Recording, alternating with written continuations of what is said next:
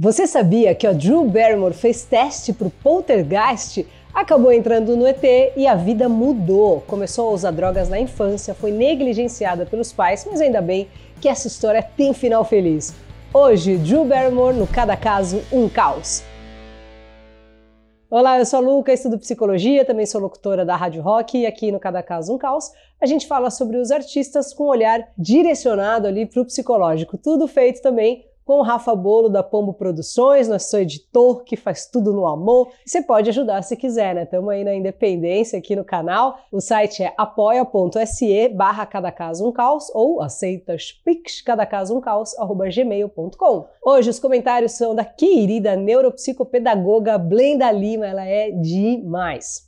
Drew Blythe Barrymore nasceu no dia 22 de fevereiro de 75 na Califórnia, Estados Unidos, e já veio com o DNA da atuação de fábrica. Com 11 meses apenas, conseguiu o primeiro emprego em um comercial de comida de cachorro. Isso porque ela vinha de uma longa linhagem de artistas, né? há pelo menos uns 300 anos, não é modo de falar mesmo, é papo de 1700. A mãe, a Ildiko Jade Barrymore, era atriz. O pai, o John Drew Barrymore, também atuava. O avô, que também chamava John Barrymore, foi um dos melhores atores shakespearianos e de cinema da década de 20. O tio-avô, o Lionel, botou um Oscar de melhor ator em 1931. Mas outra coisa que também acompanhava a linhagem dos Barrymore era o abuso de substâncias, né? O avô, John, bebeu até morrer com 60 anos, o pai também tornava ali o caneco e já tinha puxado vários cilindrós por causa de baguncinha com drogas. Se separaram e o pai ficou anos sem dar as caras. Esse episódio marcava o início de um conturbado relacionamento com a mãe, que também era bem difícil, mas a gente vai chegar lá. A carreira da Drew deslanchou de vez quando ela foi escalada para o longa ET do Spielberg, que conheceu a pequena nos testes de Poltergeist e conquistou o coração do diretor. Aí é pronto com seis aninhos, já era ultra famosa e, segundo a própria Drew, foi aí que a sua vida começou a ficar bem assustadora. A escola ficou em terceiro plano, ali para baixo, e quanto mais ela faltava, mais ela tinha medo de voltar, porque sentia que não ia saber as respostas, então para que continuar, né? A mãe, que deveria tomar as rédeas dessa situação, fazia o contrário, ficava levando a Drew para o arrasto, assim, ia, levava ela para tudo que era estúdio de gravação e para tudo que era balada, expondo a criança ali, uma pequenininha, assim, ela era muito pequena, a vida noturna e as bagunças. Tem umas fotos assim que você fala, cara, surreal. A Drew queria ser igual ao pai e o avô, que eram famosos, né, respeitados e também virava ali o caneco. E ela achou que esse era o caminho certo. Então, quando ela tinha só 7 anos, já bebia, gostava de colocar as biritas num sorvete, tomou o primeiro porre pouco depois, com 9 anos, no aniversário do Rob Lowe. E ela não bebia pra se divertir, ela bebia mesmo pra ficar torta, assim, sabe? O vento ficava muito forte. E depois de um tempo ela pensou: é, se eu posso beber, eu posso fumar maconha. Então, com 10 aninhos, ela começou a estourar uns temaques de já no meio de uma bagunça ali com os adultos que passaram o beck para ela porque acharam, achavam fofo uma menininha daquele tamanho ficar chapada. Surreal. Claro que a maconha virou um negócio monótono, né, com o tempo, então ela pensou: é, se fumar maconha é fofo, então vai ser muito fofo se eu tentar algo mais pesado, né? Poxa, por que não? Tipo uma cocaína. E ela foi com 12 anos já estava distribuindo narigada, assim, super precoce e bagunçava tanto que aos 13 já tinha passado duas vezes pela rehab. E em 89 saiu do tratamento, ficou limpa e para comemorar seis meses de sobriedade, resolveu acender uma vela pra já. E as bagunças voltaram todas de novo. Essa noite acabou com um acidente de carro onde a Drew enfiou a cabeça no para-brisa e ficou se sentindo ultra culpada. Além disso, o relacionamento com a mãe estava cada vez mais indo pro downhill. Então ela se mudou e foi tentar a sorte morando sozinha. Na mesma época, o pai finalmente deu as caras e ligou para a menina, mas ele não estava atrás de matar a saudade, não, estava atrás de dinheiro mesmo. Nessa época, a depressão bateu com as 10 e ela tinha pensamentos como: meu pai me odeia, eu sou gorda, sou feia, não tenho dinheiro, tô morando sozinha, ninguém me ama, aquele rebosteio todo. E aí ela foi lá, pegou uma faca e desceu um taio no braço. Apesar da Drew dizer que não tinha intenção de se matar, o incidente foi amplamente divulgado como uma tentativa de suicídio. Durante uma bad trip, a Jill, que estava muito louca de sei lá o que, teve um surto de raiva e destruiu a casa inteira da mãe. Diante disso, a mãe não viu outra saída a não ser botar a Jill na rehab de novo, mas dessa vez era aquelas rehab, assim, de muro alto, arame farpado, que mais parece uma prisão do que outra coisa. E dessa vez a Jill tomou umas férias forçadas por um ano e meio. Aliás, de férias não tinha absolutamente nada, né? A Jill conta que o regime era extremamente restrito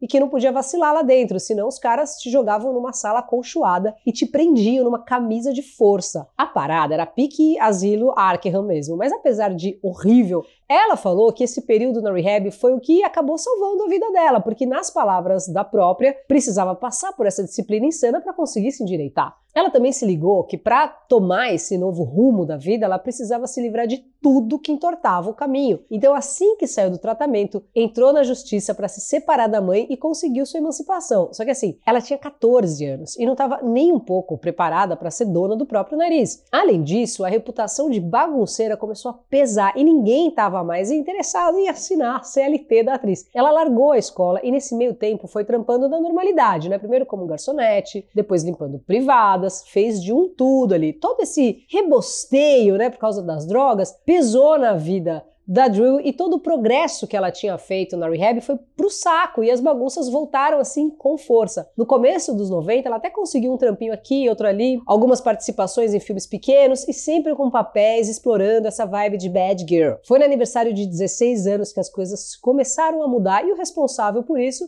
é o nosso amigo Ken Reeves, que também tá por aqui. Eles tinham virado, tipo, muito BFFs, assim, né? Virado amigos anos antes. E a Joe admirava ele muito. Tinha ele como exemplo tanto no pessoal como no profissional. E, de presente para a jovem Drew, o Ken deu uma razão de viver. Ela conta que ele pegou na mão dela, botou ela na garupa da moto e saiu de rolê pela estrada. Claro que ainda levou um tempo para ela conseguir se endireitar de vez. Pouco depois, em 94, chegou a se casar, mas o relacionamento terminou uns dois meses depois, com eles admitindo que só se casaram porque estavam muito loucos, assim. Pouco depois, em 95, posou para Playboy e não só para revista não, como também para o apresentador David Letterman, lembra? Quando ela as paquitas geriátricas aí, quem já jogou trunfo deve lembrar. Quando ela mostrou as peitas lá para ele no programa, ao vivaço, assim, foi tipo Hã? A parada que foi aí que caiu uma bigorna na cabeça e ela se ligou que estava arrastando demais. Ela conta que na hora ela achou que ia ser um negócio assim super legal, super divertido e tal, né? Pra arrancar umas risadas da galera. Mas quando assistiu o programa, depois ela ficou em choque, viu que aquilo